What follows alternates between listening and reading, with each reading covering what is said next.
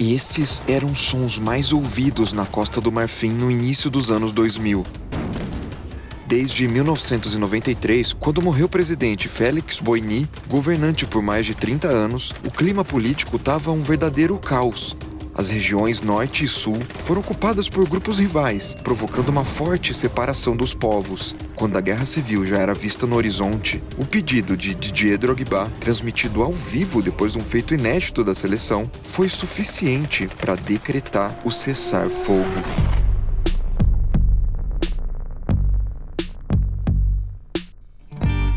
Esse é o Raro Efeito, podcast do Peleja apresentado por Umbro, com histórias de quando a bola e a sociedade mudaram a curva uma da outra. Nesse quarto episódio, a guerra na Costa do Marfim.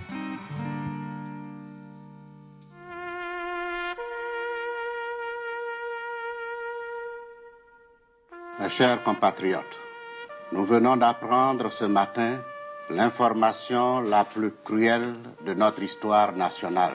Le père de la nation, notre chef d'État bien-aimé, n'est plus. A grande repercussão da morte do ex-presidente mostrou a importância dele para o país. Além de ter sido chefe de Estado por mais de três décadas, o pai da nação, como foi apelidado, exerceu papel importante no processo de independência do país, colonizado pela França desde 1893, e que conseguiu se libertar em 1960. Com Boini no comando, várias tensões étnicas e religiosas ficaram sob controle e o país conseguia se desenvolver economicamente com a grande produção e exportação de cacau e café. As milhares de pessoas que foram ao seu funeral para se despedir sabiam que os rumos da Costa do Marfim tinham mudado nas mãos dele e provavelmente sentiam que as coisas ficariam difíceis por lá.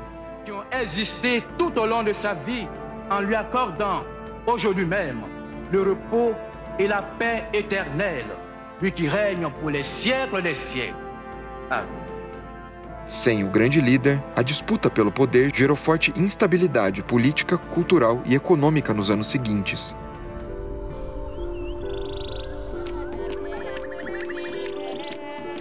O norte, onde ficavam as altas savanas e a parte mais pobre da população, foi dominado pelos revolucionários da Força Nova,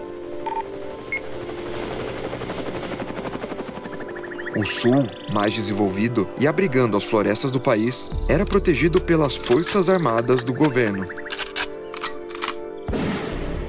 Uma região buscava dominar outra, e foi a partir dessa clara divisão que os confrontos armados começaram e mataram milhares de marfinenses a partir de 2002. Era nesse clima tenso que uma das melhores gerações de jogadores do país começava a aparecer. Estamos no estádio Al Merreik, em outubro de 2005. Sudão e Costa do Marfim se enfrentaram pelas eliminatórias da Copa e, de forma inédita, os elefantes, como são chamados marfinenses, conquistaram a vaga para o Mundial com vitória por 3 a 1.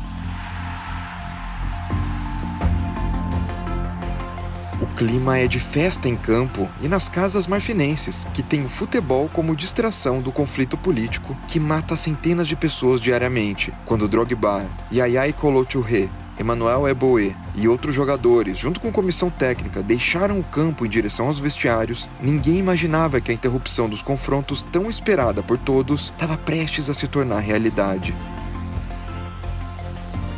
Em meio às comemorações, a emissora que cobria a seleção conseguiu entrar no vestiário e, surpreendentemente, entrevistou Drogba, o atacante do Chelsea e um dos principais líderes da equipe nacional. O clima de festa deu lugar às lembranças das mortes brutais no país.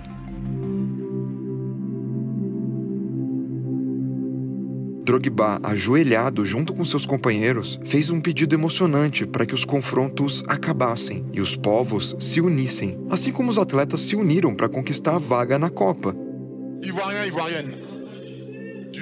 Marfinenses do norte e do sul, do centro ao oeste.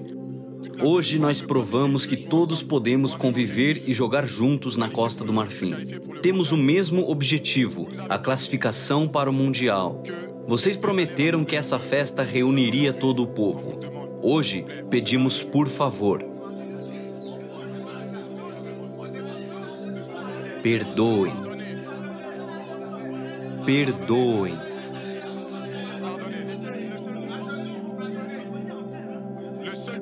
O único país da África com todas essas riquezas não pode se consumir em guerras. Por favor, entreguem as armas, organizem as eleições e tudo vai melhorar. Uma semana depois do pedido, as Forças Armadas e Força Nova concordaram em uma trégua, mostrando que o apelo do craque tinha surtido efeito. A Costa do Marfim respirava mais aliviada e, enfim, podia festejar a ida para a Copa do Mundo da Alemanha.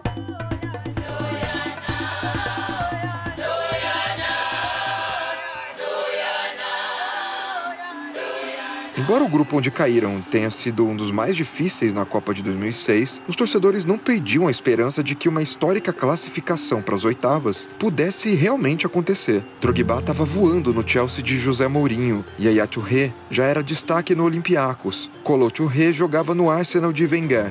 As estrelas do time geravam expectativas para as partidas contra as famosas Argentina e Holanda.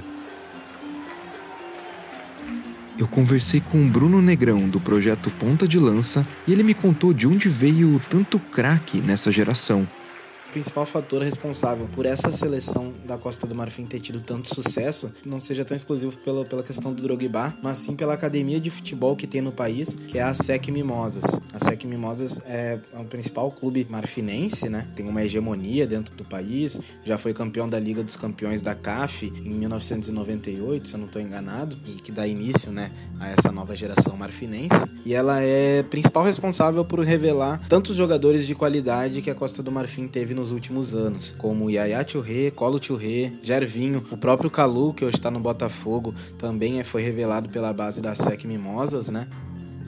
Na estreia contra Riquelme, Crespo e Mascherano, o gol de Drogba no fim do jogo foi um dos momentos mais especiais da história dos Elefantes.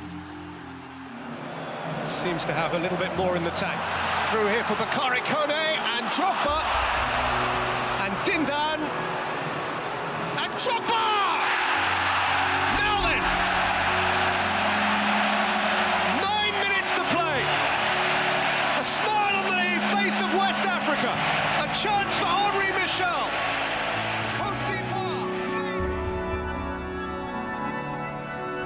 Primeiro gol da seleção ter saído dos pés do atacante foi simbólico por tudo que tinha acontecido no ano anterior.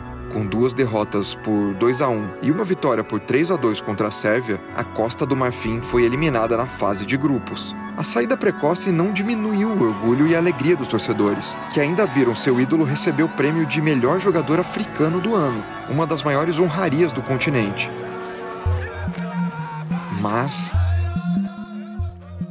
Apesar da felicidade proporcionada pelo Camisa 9, o medo de que a guerra voltasse a acontecer ainda assombrava os marfinenses. A Operação das Nações Unidas na Costa do Marfim ainda não tinha conseguido controlar completamente o conflito entre as regiões, deixando dúvidas no ar sobre o futuro do país coube a Drogba mais uma vez acalmar os ânimos dos inimigos. Lembra do prêmio de jogador africano do ano que ele recebeu pela temporada fantástica no Chelsea? Pois é, seguindo a tradição de mostrar o troféu às autoridades em território nacional, Drogba decidiu apresentá-lo a Boaké, cidade do norte dominada pelos opositores do governo. Detalhe: os rebeldes que haviam tomado Boaké estavam em guerra com Abidjan, então capital do país e lugar onde Drogba nasceu.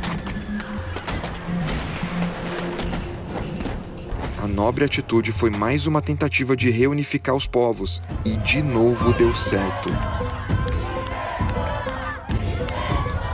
Recebido por muitos marfinenses que o amavam, Drogba desembarcou na Costa do Marfim como um grande líder mostra que a importância dele foi além do discurso, né? Quando consegue a classificação para a Copa, ele faz um discurso muito importante, mas, enfim, palavras acabam sendo apenas palavras, assim, ainda gera uma certa desconfiança. E quando o Drogba faz ali, ele faz realmente um papel de união, de conciliação do país e demonstra a importância né, da cidade para a nação.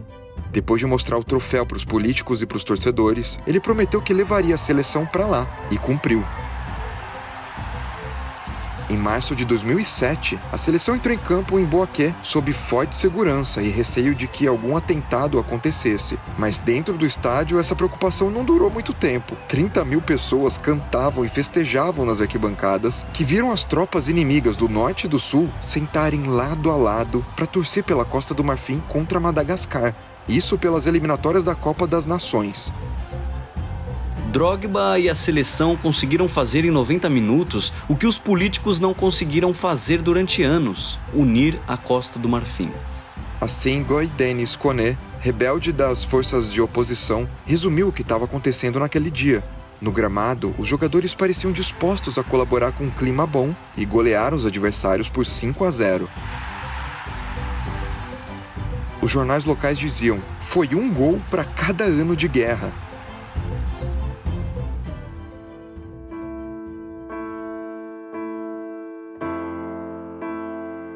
Infelizmente, a temida guerra civil não foi evitada e quatro anos depois daquele jogo da paz, ela teve início.